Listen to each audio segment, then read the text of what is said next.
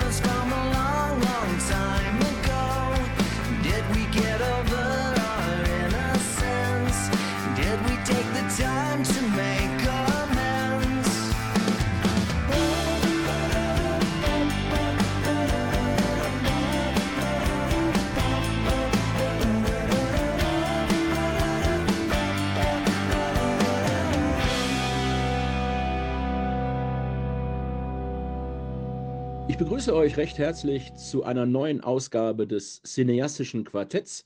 Wir werden wieder sprechen über Filme und Serien, die aktuell im Kino oder bei Streaming-Anbietern laufen. Und äh, wir werden starten mit einem Film, der sehr kontrovers diskutiert wird. Es handelt sich um Poor Things, den die Kerstin gesehen hat. Und einleitend möchte ich sagen, dass die Freundin, die mit der Kerstin im Kino war, gesagt hat, dieser Film sei verstörend, hat eine tolle Ausstattung und zu viel Sex. Die Julia, unser quasi fünftes Mitglied hier beim cineastischen Quartett, die immer teilnimmt, falls jemand von uns ausfällt, die hat gesagt, das Problem an dem Film ist, dass er aus einem männlichen Blick gedreht wurde. Der Regisseur ist ein Mann, der Autor auch. Und das ist super weird, wenn es da um die sexuelle Befreiung einer Frau geht. Und dann habe ich noch die Kritik im aktuellen Cinema gelesen. Die sagen, fünf von fünf Sternen, eine lebensbejahende Feier auf die Schönheit der menschlichen Erfahrungen. Grandios. Kerstin, wir sind sehr gespannt. Also, Poor Things äh, läuft im Kino aktuell, glaube ich, noch im UCS, basierend auf dem Roman von Alistair Gray. Der Film spielt im viktorianischen London. Zu Beginn sehen wir eine Frau, die sich von der Tower Bridge in den Tod stürzt. Und wie wir später erfahren, war die Frau schwanger. Den Leichnam erhält der exzentrische Arzt, Experimente mit Menschen und Tieren macht. Also wir sehen später in seinem Haus, er hat, es gibt Schweine mit Gänseköpfen, einen Mops mit dem Körper eines Huhns, also allerhand, allerhand äh, abstruse ähm, Geschöpfe sind da unterwegs. Und der entnimmt quasi dem, dem Fötus das Gehirn und pflanzt es in den Körper der toten Frau ein und äh, we- erweckt diese wieder zum Leben. Also es ist so ein bisschen, ne, hallo Frankenstein, äh, lässt grüßen. Und nimmt sich der, also die Frau ähm, nennt er dann Bella, die ähm, ist dann sein Adoptivkind, also eigentlich eine erwachsene Frau, aber auf dem Stand einer, eines äh, Säuglings oder eines Kleinkindes geistig. Und ähm, die ähm, nimmt er in seinem Haus auf und die lernt brechen, lernt wieder gehen, ähm, sich zu ernähren und so weiter. Es geht aber alles sehr, sehr schnell, also es ist überproportional schnell, diese Entwicklung. Und ähm, die Bella ist in dem Haus mit nur mit der Haushälterin und mit dem Arzt selber. Später kommt dann noch ein junger Medizinstudent dazu, ähm, der verliebt sich mit der Zeit in Bella, die sich immer mehr entwickelt und auch langsam ihren Körper entdeckt, Sexualität entdeckt. Und ähm, Max möchte Bella heiraten. Der Doktor ist auch einverstanden. Es gibt nur eine Bedingung. Das Paar muss weiterhin bei dem Doktor zusammenwohnen. Also er möchte nicht, dass Bella irgendwie in die Welt hinausgeht. Und für den Vertrag, der da abgeschlossen wird, kommt dann ein zwielichtiger Anwalt auf den Plan und der überredet Bella ähm, zu einer Reise durch Europa. Und da willigt sie auch ein, verspricht aber zurückzukehren und äh, Max dann zu heiraten. So, und jetzt gehen die beiden ge- gehen auf diese Reise und die Beziehung der beiden ist eigentlich hauptsächlich auf Sex fokussiert, kann man so sagen. Insgesamt sehr, sehr viele Sexszenen in diesem Film. Und Bella reicht das aber nicht. Ähm, sie will die Stadt entdecken, sie will das Leben entdecken und äh, sie kennt keine gesellschaftlichen Konventionen. Sie macht einfach ihr Ding und ähm, möchte sich vergnügen und die Welt entdecken. Und der Duncan findet das aber überhaupt nicht gut und kidnappt sie quasi auf eine Schiffsreise, weil da kann sie ihm nicht weglaufen. Und da lernt sie wiederum weitere Mitreisende kennen, die ihren Horizont erweitern. Also da erfährt sie, beschäftigt sich mit den Themen Philosophie, fängt an zu lesen. In einen, dann wird, ähm, hält das Schiff in einem Hafen. Da werden, wird ihr gezeigt von Harry, dem anderen Mitreisenden, wo Menschen sterben. Also das sind auch Dinge, mit denen sie noch nie konfrontiert ist. Und ähm, dann sieht sie sozusagen, erkennt sie die, die anderen Seiten der Welt. Also es ist nicht nur alles gut ist. So. Sehr viel mehr möchte ich vielleicht, das, und das ist nur ein Teil, da würde ich sagen, das ist das erste Drittel des Films, der geht zweieinhalb Stunden. Es passiert natürlich noch mehr, aber ich will natürlich nicht die ganze Handlung hier verraten. So, jetzt habe ich, ich habe wirklich sehr, sehr lange darüber nachgedacht, also nach dem Film und auch im Nachgang, was ich heute hier sage. Wie war denn der Film? Wie fand ich den denn? Fand ich den gut? Fand ich den schlecht? Kann ich den weiterempfehlen? Und ich kann es immer noch nicht sagen. Also es ist genau so, die Ausstattung, Kostüme fand ich absolut genial. Das ist wirklich schön gemacht. Die Kulissen sind toll. Das ist so eine, so eine Mischung aus Fantasy und Steampunk. Auch die Fahrzeuge, die Orte. Es, sieht, es ist nicht realistisch. Es sieht so ein bisschen, es ist nicht, äh, ne, entspricht nicht der Realität. Es ist ein bisschen so angepasst. ist aber total gut gemacht. Die Kameraführung ist total interessant. Also alles, was in dem Haus von dem Dr. Baxter stattfindet, ist in Schwarz-Weiß. Bei der Kameraführung, da hat mir die Julia gesagt, die wäre auch total voyeuristisch. Total. Ja, es ist sehr viel in Ja. Fisheye-Optik Ja. gefilmt, was natürlich irgendwie schon dieses Gefühl hervorruft. Das fand ich aber nicht so. Aber ich, ich finde das interessant. Also ich fand gut, dass es auch sich gewechselt hat. So, ne? Das Schwarz-Weiß. Dann gibt's also die Szenen, die außerhalb stattfinden, sind total super bunt übersteuert. Ja, also das fand ich gut. Auf der anderen Seite fand ich, dass die Geschichte viel zu lang war. An einem Punkt, wo, also der Ne, für die Menschen, die sich das nochmal oder überhaupt angucken möchten, an dem die Hochzeit stattfindet, hätte für mich eigentlich der Film enden können. Äh, alles, was danach kam, fand ich total abstrus und absolut überflüssig.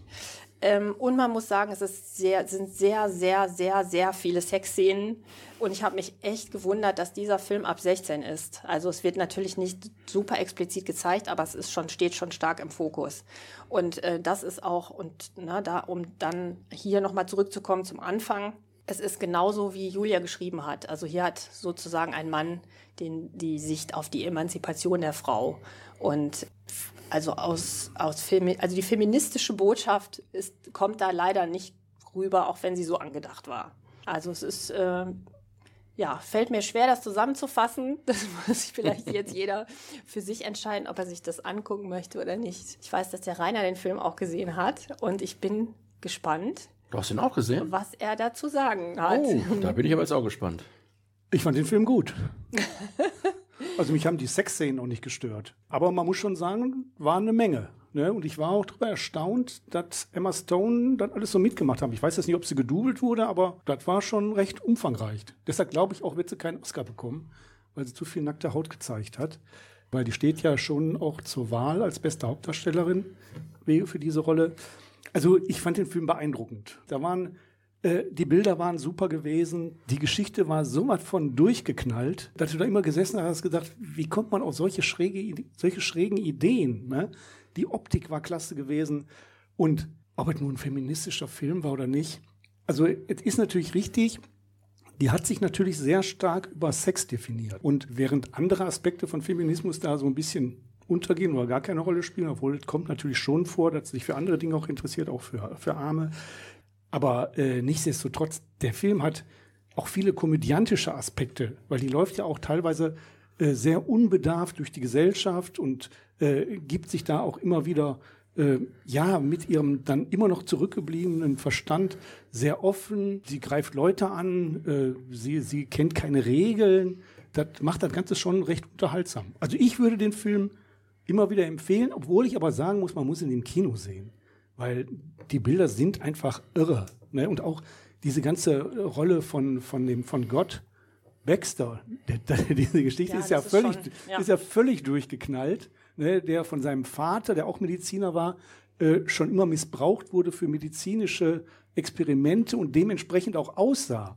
Ne? Und der auch immer an so eine Apparatur angeschlossen war, wenn er gegessen hat, die dazu führte, dass Rülpser immer blasenförmig aus dem Mund kamen. Wobei ich mir nicht sicher war, ob es Rülpser waren oder ob es andere Dinge waren, die da rauskamen.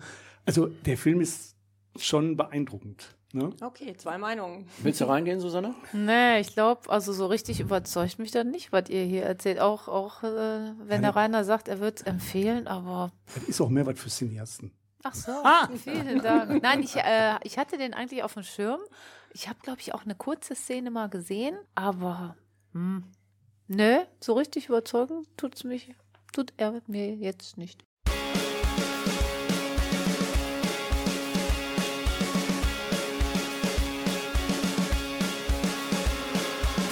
Yachi und ich auf dem Mannschaftsfoto der ersten B-Jugend bei der TSV. Wir sind zusammen auf das Heinrich Heine gegangen, haben unten am Spielplatz heimlich geraucht. Er kam zum Essen und meine Mutter fragte, darf ich einmal dein schönes schwarzes Haar anfassen?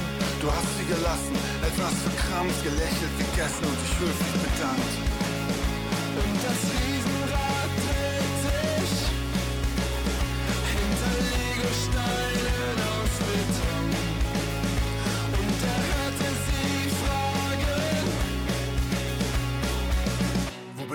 Hergekommen? Wo ich geboren bin, wo ich geboren bin. Sie fragen, wo ich geboren bin. Ich sage, ich bin geboren in München, Harlaching, München, alte Lady. Mein Herz ist ein totgeschlagenes Robbenbaby.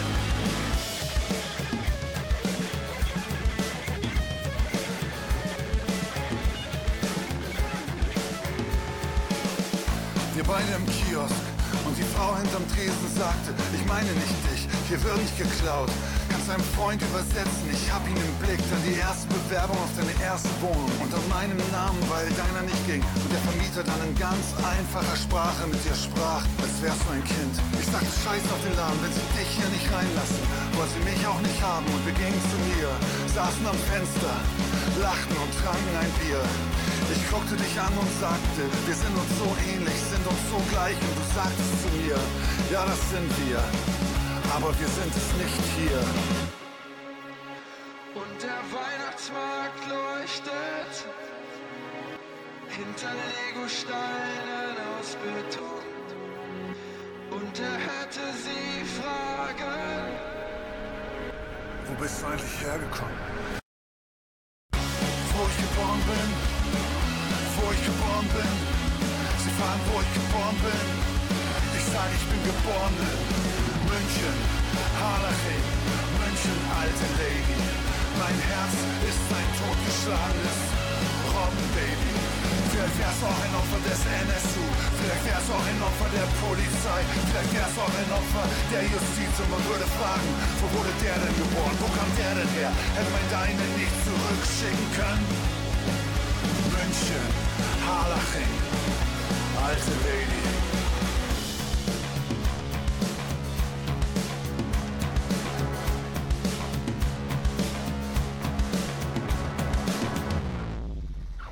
Wir sind wieder beim cineastischen Quartett, haben gerade ausgiebig über den neuen Film mit Emma Stone, Poor Things, geredet und machen jetzt weiter. Rainer, du hast einen Film gesehen, der vor ja, so ungefähr einem halben Jahr, glaube ich, im Kino lief. Ähm, jetzt bei einem Streaming-Anbieter deutscher Film, Wochenendrebellen. Ich darf anmoderieren, dass meine Söhne da drin waren und die beide gesagt haben, also ist das eine Scheiße gewesen. Rainer. Ja, kann ich jetzt schon mal kurz zusammenfassen. Deine Söhne haben keine Ahnung. Dilettanten im Kino. Aber gut, ist ja nicht so schlimm. Ne? Ja, die Wochenendrebellen von Marc Rotemund. Äh, ein Regisseur, der eher selten in Erscheinung tritt. Er hat vor Jahren mal Sophie Scholl die letzten Tage gedreht. Oder hat auch mal einen Film über eine krebskranke Frau gedreht. Heute bin ich blond. Der war auch relativ populär. Er ist ein deutscher Spielfilm aus dem letzten Jahr, wie du schon sagst, aber relativ erfolgreich. Er hatte fast eine Million Zuschauer gehabt. Und die Vorschau habe ich mehrmals gesehen im Filmforum in Duisburg. Und jedes Mal dachte ich, boah, du musst da rein. Weil in der Vorschau schon gute Gags drin waren. Das stimmt. Ne? Zum Beispiel der Gag, dass die alle im Parkstadion in Schalke sind und der Vater und der Sohn sind da dabei und die singen alle, steh auf, wenn du Schalker bist und der Sohn bleibt sitzen und der Vater sagt, du musst aufstehen. Und dann sagt er zu dem, wieso, ich bin doch kein Schalker. Ich- Und, und was mir auch gut gefiel, im, äh, am Berliner Olympiastadion, da wollten die gerade reingehen, dann sagt er, ich habe gerade gelesen, das Stadion haben Nazis gebaut. Da gehe ich nicht rein. Also an, allein der Vor an der Vorschau hatte ich schon viel Spaß gehabt. Jetzt tauchte der Film im Stream auf und jetzt haben wir 5 Euro mal investiert, um uns den anzugucken. Also man kann den über Prime Video sehen, über Apple TV, Google Play, Magenta TV, die haben den alle mit drin. Oder man kann, glaube ich, jetzt sogar als Disc kaufen. Die Wochenendrebellen erzählt die Geschichte des zehnjährigen Jason, gespielt von Cecilio Andresen und seinen Eltern, gespielt von Florin Darwin Fitz. Mirko heißt der Vater und die Mutter heißt Fatime, gespielt von Eileen Tetzel. Jason oder Jason ist Autist. Äußere Einflüsse und ähm, Reizüberflutungen führen bei ihm immer wieder zu völlig unkontrollierten Wutausbrüchen. Egal ob zu Hause, in der Schule oder an der Bushaltestelle, äh, sind Szenen, die erinnerten mich immer wieder auch an Systemsprenger, äh, wo es ja auch darum ging, dass ein Kind so völlig irrational reagierte. Da in der Schule dafür gehinselt wird, dass er keinen Lieblingsfußballverein hat, unterbreitet er seiner Familie, äh, dass er einen Lieblingsverein haben möchte. Und sein Vater schlägt ihm einen Deal vor. Jason soll versuchen, seine Wutausbrüche besser unter Kontrolle zu bekommen. Und dafür würde er mit ihnen an den kommenden Wochenenden einige Fußballspiele bzw. Stadien besuchen, um einen Lieblingsverein zu finden. Sie machen den Deal, wobei Jason deutlich macht, dass er alle Vereine des bezahlten Fußballs besuchen will. Das sind schon mal insgesamt 56. Heißt, da kommt eine große Aufgabe auf den Vater zu. Und er stellt Regeln auf, die ihm bei der Suche helfen sollen. Insgesamt gibt es acht Regeln, die er immer hat. Man muss sich jedes Spiel zu Ende, bis zu Ende anschauen. Sie müssen immer da sein, wo die richtigen Fans sind. Die Spieler dürfen nicht so viele bunte Schuhe tragen. Im Stadion darf es nicht zu viel Werbung geben. Unter den Fans dürfen keine Nazis sein. Das Maskottchen darf nicht peinlich sein. Der Verein muss Wert auf Umwelt- und Nachhaltigkeitsaspekte legen. Und die Spieler dürfen keinen Einschwörungskreis bilden. Jeder, der mal im Stadion war, wird ahnen, das wird eine schwierige Aufgabe werden, äh, da einen entsprechenden Verein zu finden. Der Film ist eine recht gelungene Kombination aus Komödie und Drama. Vieles, was sich auf den Reisen zu den Vereinen und um den Aufenthalt in den Stadien dreht, ist wirklich sehr unterhaltsam und vielfach verflucht lustig. Alles, was sich um die Darstellung der Krankheit dreht, stimmt ein verflucht nachdenklich. Also spätestens seit diesem Film habe ich eine absolute Hochachtung für Eltern von autistischen Kindern. Also das wirkt schon sehr beeindruckend, wenn du dich damit auseinandersetzen musst. Florian David Fitz als Vater und Cecilia Andresen als Sohn wissen äh, in dem Zusammenspiel zwischen den beiden gänzlich zu überzeugen und die Chemie bis zwischen den beiden Hauptdarstellern ist wirklich gut.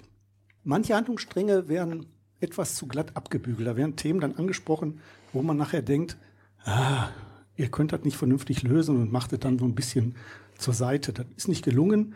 Manchmal ist er auch recht kitschig und die Aussage, ob Autisten wirklich über so eine Inselbegabung verfügen, ist ja das, was wir alle auch aus Rain Man kennen, weiß ich gar nicht, ob die wirklich stimmt. Aber die Wochenendrebellen ist ein wirklich gelungener Film, der einem häufig zum Schmunzeln bzw. zum Lachen bringt und der einen auch vielfach sehr nachdenklich stimmt. Also mir hat die Wochenendrebellen gut gefallen. Meiner Frau auch. Ja, ich kann vielleicht ja ganz kurz, äh, weil ich mit meinen Söhnen extra nochmal gesprochen habe, weil als ich sah, dass du diesen Film äh, besprechen willst, dem einen ging dieser autistische Junge einfach tierisch auf die Nerven. Der kam damit im Kino gar nicht klar. Und der andere hat gesagt, die Geschichte ist einfach so mega unglaubwürdig. Und auch äh, Florian David Fitz käme auch nicht wirklich als jemand, der eine Begeisterung für Fußballspiel äh, entwickelt. Der war sogar so weit, dass er gesagt hatte, ich wäre gerne zur Hälfte des Films rausgegangen.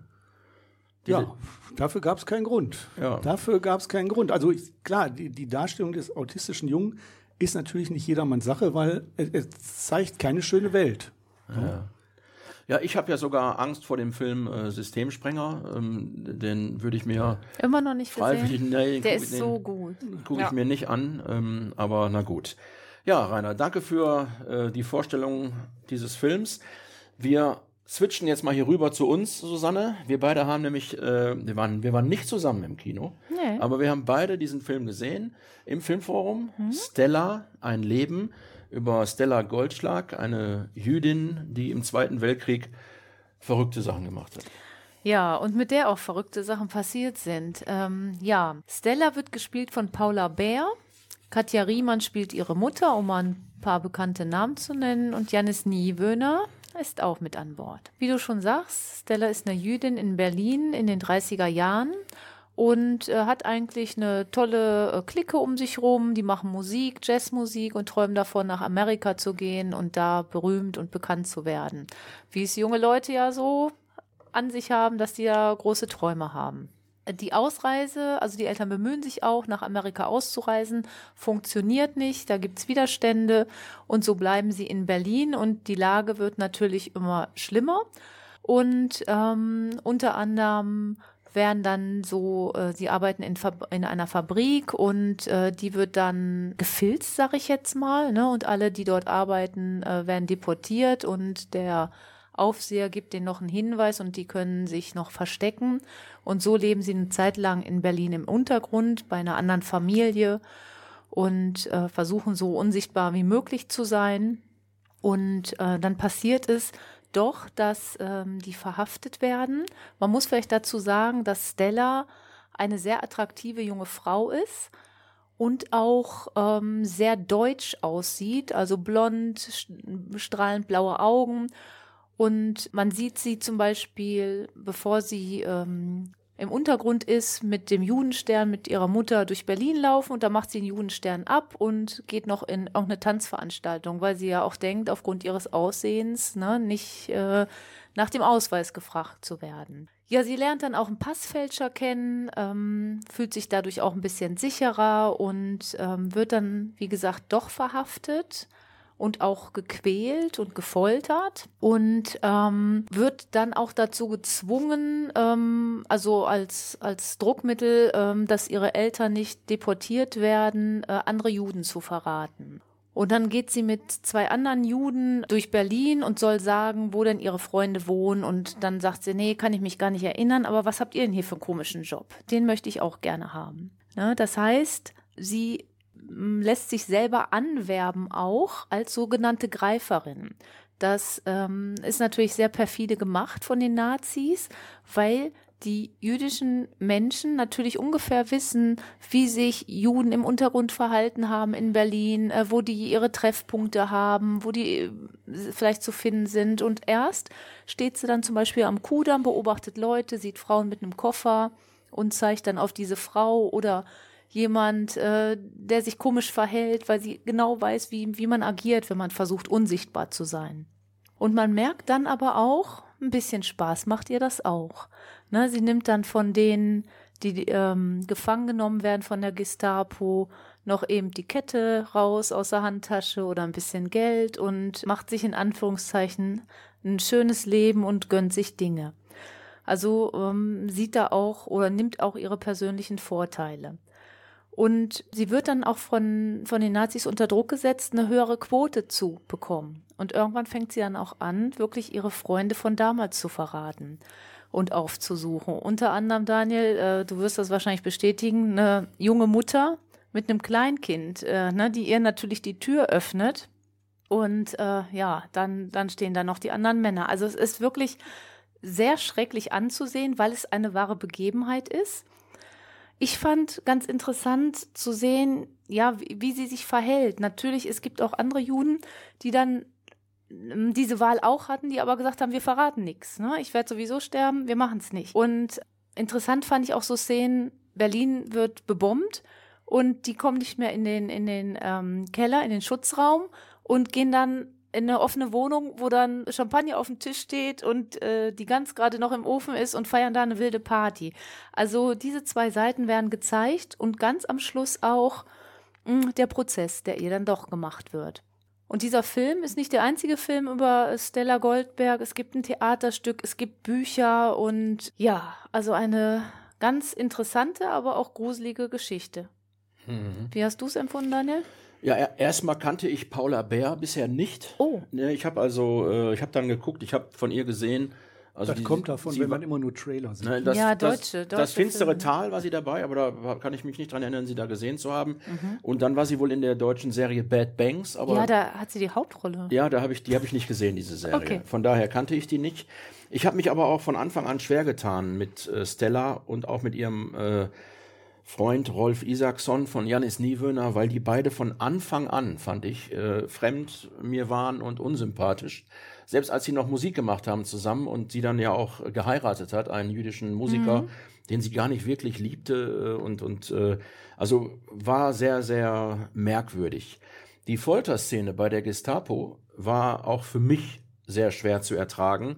Ich war auch in der Rentnervorstellung äh, und die alten Damen, die mit im Kino waren, die haben auch hörbar aufgestöhnt. Das ging wirklich zehn Minuten, war das eine ganz irre Szene und das war ja auch dann der, der Ausschlag für sie, äh, mit der Gestapo zu kooperieren. Katja Riemann habe ich übrigens erst auf dem fünften äh, Blick erkannt, weil ich immer mir gedacht habe, die spielt doch mit, wer soll das denn sein? Und dann habe ich irgendwann gesehen, ach, das ist die Mutter von Stella. Du hast keine FBI-Fähigkeiten. Ich kann, ja, also ich habe die wirklich fast gar nicht erkannt. Trotz des hochemotionalen Themas hat mich der Film irgendwie kalt gelassen, was ich total crazy finde, weil äh, es ist ja wirklich Wahnsinn. Ähm, ich weiß nicht, ob das an der Inszenierung lag, am Drehbuch oder an den Darstellern. Und du hast gerade den Prozess am Ende erwähnt. Ja, der ging ungefähr fünf Minuten. Ja, also das wurde, das wurde so abgehandelt äh, und, und war mir viel zu kurz. Denn äh, Stella Goldschlag hat sich ja danach eigentlich wollte sie sich als Opfer des Faschismus, wollte sie sich äh, da ähm, einstufen lassen. Und ähm, sie wurde ja 1946 auch zu zehn Jahren Haft in einem äh, sowjetischen Lager äh, auch verurteilt. Aber der, der äh, Prozess, der war mir einfach viel zu kurz am Ende des Films. Und ich bin da rausgegangen sehr ambivalent und kann auch nicht wirklich sagen, dass ich den Film empfehlen würde. Der hat mich schon ein bisschen ratlos zurückgelassen und wenn mich so, ein- so ein Thema nicht wirklich packt, weil ich bin ja so ein emotionaler Knochen, dann hat der Film aus meiner Sicht auch irgendwas falsch gemacht. Ja, wobei ich äh, das nicht kannte mit diesen Greifern, mit diesen jüdischen Greifern. Ich war mit meiner Mutter im Kino und ähm, meine Mutter ist nicht eingeschlafen bei, äh, bei zwei Stunden Film und sie sagte auch, diese, dass die Gestapo wirklich die Juden ihre eigenen Leute verraten hat lassen und dann so, so im Zentrum aussetzen lassen. Also das, das äh, ist, war uns nicht so präsent zumindest. Also und ich finde Paula Bär mit ihrem relativ kühlen Gesichtsausdruck immer, das hat sie auch in anderen Filmen. Also ich fand hier passte es sehr gut. Ich würde im Gegensatz zu dir den Film empfehlen. Stella, ein Leben.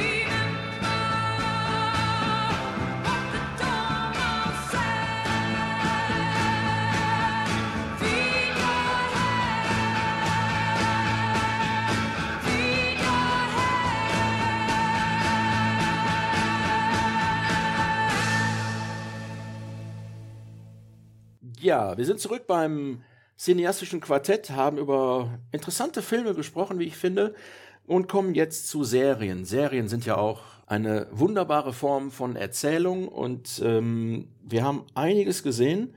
Und die Kerstin wird anfangen mit einer Serie, die nennt sich The Outlaws. Ja, ich habe zur Abwechslung mal eine Serie aus der ZDF-Mediathek gesehen. Da bin ich zufällig drüber gestolpert, The Outlaws mit Christopher Walken. Da geht's um eine Gruppe von ganz unterschiedlichen Leuten. Da haben wir irgendwie eine Oxford-Stipendatiatin oder eine Studentin, die äh, quasi in Oxford angenommen wurde, Rani. Dann gibt's Christian, der ist so ein bisschen möchtegern Gangster, Unternehmer, der Unternehmer John, Aktivistin Myrna, der Ganove Frank. Anwalt Greg und die Influencer, Influencerin Lady Gabriella. So, die ähm, würden sich unter normalen Umständen im Leben wahrscheinlich überhaupt nicht über den Weg laufen. Aber aus diversen Gründen müssen die Sozialstunden ableisten, weil die alle irgendwie was verbrochen haben. Und da finden die sich zusammen unter der Aufsicht von Diane, der Beamtin, die quasi die Gruppe äh, kontrollieren soll. Und die treffen sich immer regelmäßig dann an einem alten Gebäude, die müssen da aufräumen und ähm, dafür Ordnung sorgen. So. Und die Gruppe wächst aber richtig zusammen. Je öfter die sich treffen, dann zwisch zwischen Rani und Christian entsteht auch so eine kleine Liebesgeschichte und der Anwalt hilft der äh, dem, der Influencerin und ähm, dann taucht plötzlich eine Tasche mit Geld auf und das wiederum findet, äh, bringt den Ganoven und den Unternehmer und die Aktivistin zusammen.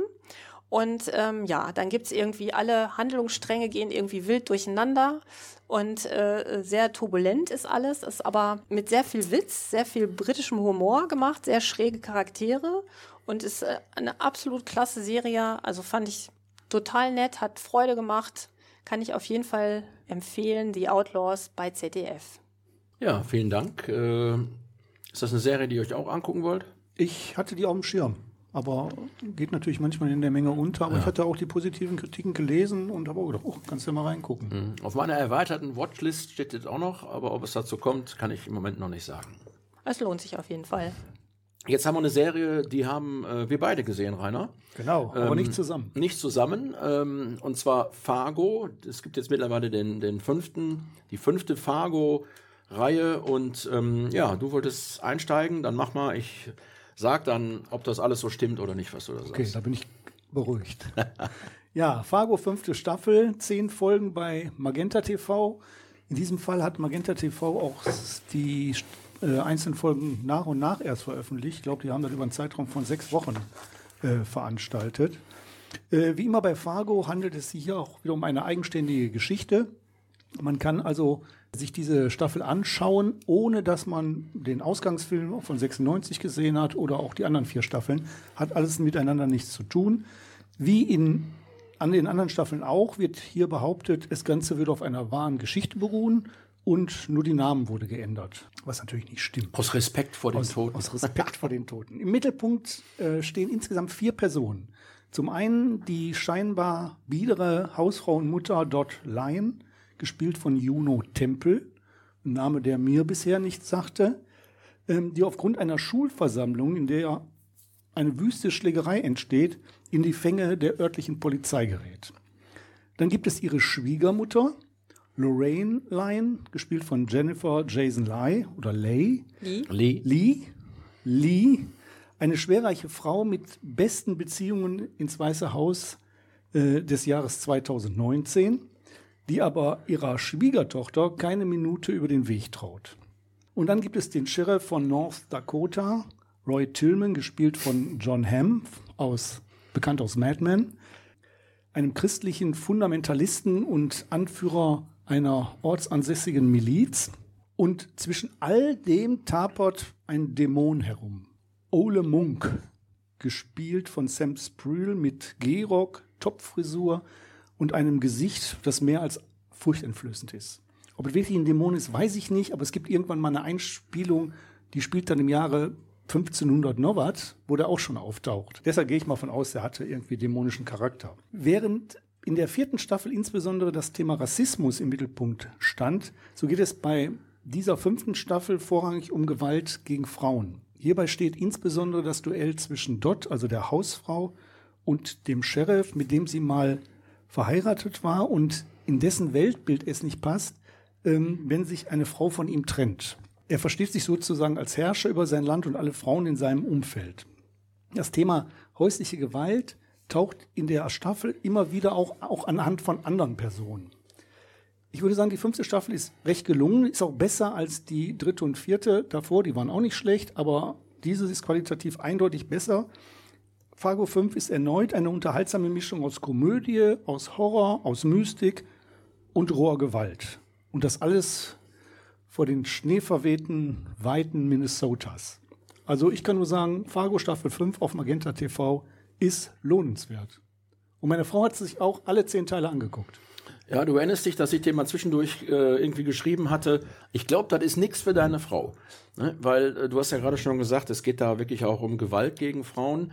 Wobei Frauen ja die äh, entscheidenden Rollen hier auch in dieser Serie spielen. Du hast im Übrigen für mich äh, Lorraine, äh, ne, äh, Indira Olmsted vergessen, die Polizistin, die auch noch da dazu kommt und auch noch eine gewichtige Rolle hat. Ja, Juno Temple kenne ich natürlich als Seriennast ähm, aus Ted Lasso. Ne? Also da ist sie auch eine ganz entscheidende Person.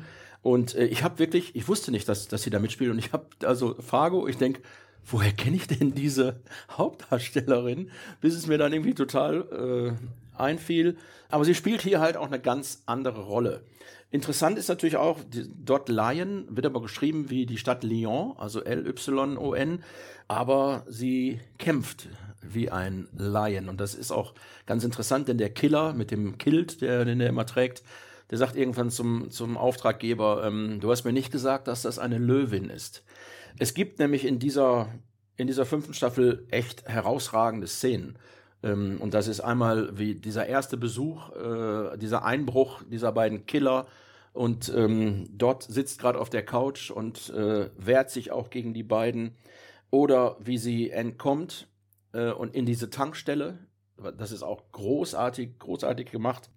Und äh, auch wie sie immer wieder relativiert äh, ihrer Familie gegenüber.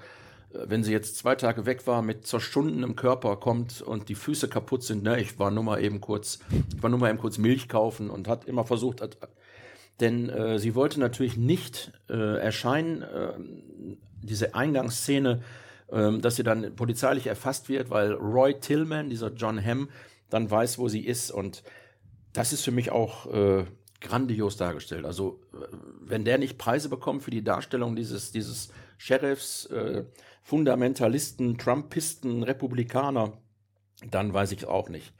Der Killer ist in der Tat eine völlig abgefahrene Person. Und in der letzten Folge, das hat mich ein bisschen irritiert zurückgelassen. Ähm, ich wusste auch nicht, bin ich jetzt enttäuscht oder finde ich das total super. Anfangs war ich enttäuscht, aber mittlerweile würde ich sagen, ist das wirklich ein gutes Ende. Ähm, ja, und ich kann genauso wie der Rainer, ich kann nur sagen, äh, Fargo 5 sollte und muss man sich angucken. Zu dem Ende muss man sagen, ihr guckt gerade so ungläubig. Nee, ihr sollt es nicht verraten. Ja, Nein, ich das doch mach nicht. ich auch nicht, mach ich auch Nur, äh, man hat eigentlich den Eindruck, die Staffel ist zu Ende und dann geht sie noch eine halbe Stunde. Ja, genau. Ne? Ja, und, genau. Und da geht es hauptsächlich um Nicht viel verraten. Cookies backen. Ja, also auf meiner Liste steht es auf jeden Fall.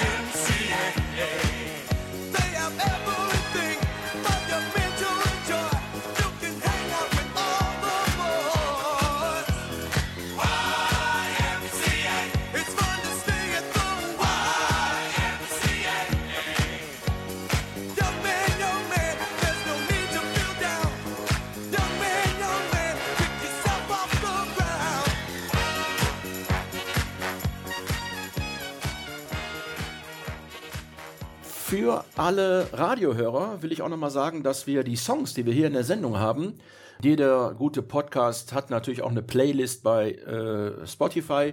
Die haben wir auch. All die Songs, die in den Filmen und Serien vorkommen, die wir hier sehen, oder halt Songs, die wir einfach gerne im Radio hören, sind da drauf. Und äh, die Playlist heißt Zurückgespult und Vorgehört. Und wenn ihr Lust habt, äh, beim nächsten Hausputz, macht die einfach mal an, macht Spaß. Ja, wir kommen jetzt zu einer Serie, ähm, die bei Amazon Prime läuft. Ähm, Reacher Staffel 2. Ich habe Staffel 1 schon sehr gemocht. Ähm, Jack Reacher als einsamer Wolf, der durch Amerika wandert. Äh, und das ist, geht auch so los in Staffel 2, aber seine alten Teammitglieder melden sich bei ihm. Denn ein Teammitglied wurde getötet, lebend aus einem Hubschrauber geworfen und andere stellen sich raus, sind äh, verschwunden. Äh, Die Romane sind von Lee Child, der mittlerweile über 25 äh, Romane von, äh, über Jack Reacher gemacht hat. Und Alan Richson, der Hauptdarsteller, der hat ungefähr so einen Körper wie ich, äh, ist aber mindestens einen Kopf größer. Und äh, der ist irgendwie auch punktgenaues Casting, im Gegenteil zu Tom Cruise, damals, der ja zwei Jack Reacher-Filme gemacht hat, weil in den, in den Büchern ist er halt äh, knapp zwei Meter und total muskelbepackt. Zu viert macht sich das ehemalige Team dann an die Aufklärung des Falls. Zwei Frauen, zwei Männer. Und die vier haben einen guten, eingespiegelten Team-Spirit und kommen einer sehr großen Verschwörung auf die Spur. Dazu gibt es immer auch wieder Rückblenden, äh, als das gesamte Militärteam noch bestand. Äh, Robert Patrick aus Terminator spielt den Bösewicht in dieser Serie. Und es gibt am Anfang einen super Gag, ähm, äh, den auch nur Cineasten verstehen. Denn da hieß es irgendwie, ähm, die Frau hat sich in einem Hotel eingenistet unter dem Namen Sarah Connor. Und dann sagt er, nie gehört. Und also das war sehr lustig, habe ich auch sehr darüber gelacht. Ja, auf jeden Du Fall. auch? Ich Ja. habe natürlich auch sofort Ja. die Referenz gefunden. Ja, also- fand ich auch gut. Ja, also veritable Action, gute Figuren, für mich durchgehend gute Unterhaltung. Mir hat schon Staffel 1 wirklich gut gefallen, aber Staffel 2 sogar noch ein bisschen mehr. Und ähm, das lag bestimmt auch an dem Gesamtcast, also gute weitere Charaktere dabei. Ich freue mich bereits auf Staffel 3, die ist nämlich schon bestätigt. Kerstin, was sagst du? Ja, also deine Begeisterung für, für die Handlungen, die teile ich jetzt nicht so. Also ich habe mich gut unterhalten gefühlt, keine Frage. Ist also ne, hat äh, hat Spaß gemacht. Ich bin dran geblieben. Ist ist ähm, ist gute Unterhaltung, aber man muss sagen, dieser Charakter des Reacher ist schon hm, ist schon ein bisschen dünn. Also dieser riesen aufgepumpte Hulk-Typ irgendwie, der nur nicht grün ist, äh, das ist schon irgendwie witzig, wie der so die, durch die Gegend da äh, läuft. Und die Geschichte ist, also Story fand ich schon ein bisschen Hanebüchen. Auch die Szenen im Helikopter, Kampfszenen. Also das darf man alles nicht so hinterfragen, glaube ich. Du äh, ne? als Action-Fan Ich weiß. fandest die? Okay. Das sagt die Frau, nur- die John Wick 4 wollte super fand. Ja, aber genau das ist der Punkt. Das ist nämlich der Unterschied. Bei John Wick ist, also sind es choreo choreografierte Kampfszenen, die wirklich echt gut gemacht sind und durchstrukturiert. Und äh, das ist bei Reacher einfach nicht so. Also dieser Typ wird dargestellt als mit gutem Herz und ganz, ne, er liebt sein Team und er wird für sein Team, für die Kollegen sterben. Es wird aber gleichzeitig irgendwie jeder Gangster, der irgendwie ihm über den Weg läuft, eiskalt abgeknallt. Also anders kann man es nicht sagen. So. Und äh, da ist nichts mit Choreografie, das ist, ne, es wird halt viel gekloppt. Das liegt auch nah, weil der ja so aufgepumpt ist, dass er, ne, auch sich körperlich irgendwie, dass er körperlich kämpft. Aber das hört sich jetzt vielleicht irgendwie negativ an. Ich fand es aber trotzdem gut. Aber ich, ich würde es jetzt nicht so, nicht so hoch loben wie du vielleicht. Ja, Frevel hier fast am Ende der Sendung von Kerstin Fröhlich, aber egal. Ähm, Susanne, du hast auch noch eine Serie gesehen, Elvira. Ja, Elvira läuft. Toller äh, Name für eine Serie. Ja, das, das ist der neue Trend. Äh, nur Frauennamen. Ich gucke gerade Iris und äh, ich hatte Elvira gesehen. Acht Folgen ähm, in der ZDF-Mediathek noch zu sehen. Ähm, jede Folge geht so um die 40 Minuten. Und ähm, Elvira ist Empfangsdame in einem Bordell in Kopenhagen. Das hört sich erstmal ein bisschen spannend an, nach Rotlichtmilieu, aber es ist ein ziemlich abgeranzter Laden. Also, na, ich weiß nicht, ich würde da nicht so gern reingehen wollen. Äh, die Serie spielt nach dem Roman mit dem lustigen Titel Happy Ending. Darauf äh, basiert sie. Und es geht darum, dass eine Sexarbeiterin verschwindet, die aber noch ihren Lohn abliefern muss. Und zwar ist das dann so geregelt, dass der Lohn dann weitergezahlt werden muss an die schwedischen Eigentümer in Anführungszeichen. Elvira ist, wie gesagt, eigentlich äh, nur die Empfangsdame. Sie lebt mit ihrem ähm, drogenabhängigen Zwillingsbruder Sixten zusammen. Und dann gibt's noch den Kindheitsfreund Köster, der eine entscheidende Rolle spielt. Der ist nämlich ein korrupter Bulle. So, und der macht den Kontakt zu den schwedischen Leuten. Und diese Szenen sind total klasse. Elvira sucht also jetzt diese verschwundene Sexarbeiterin Candy, damit die Zahlungsflüsse wieder laufen. Und äh, ganz zu Anfang sieht man, dass jemand ermordet wird, eine Frau. Das, also sie ist jetzt die Detektivin und ganz toll sind die Szenen, wenn Köster mit den schwedischen, ja, wie nennt man die, Gangstern zusammensitzt und Gerd, einer der schwedischen Gangster, immer so ganz schön formuliert, aber der Druck sich aufbaut. Und eine meiner Lieblingsszenen ist, als Köster so unter dem finanziellen Druck dann steht, dass er während der Geburtstagsfeier seiner Frau die Designer-Deckenlampe abschraubt, um die zu Geld zu machen.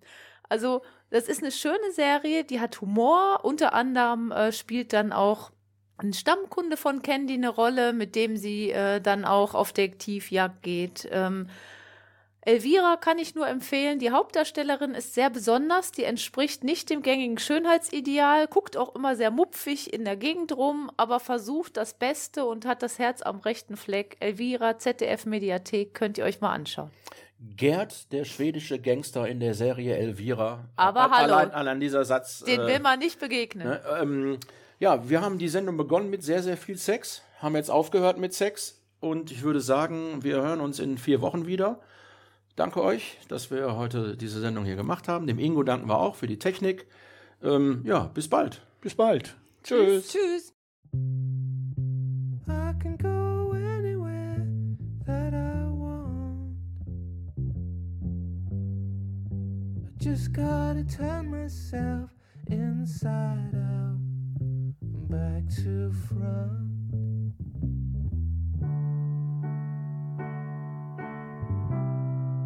We cut out shapes and worn out spaces.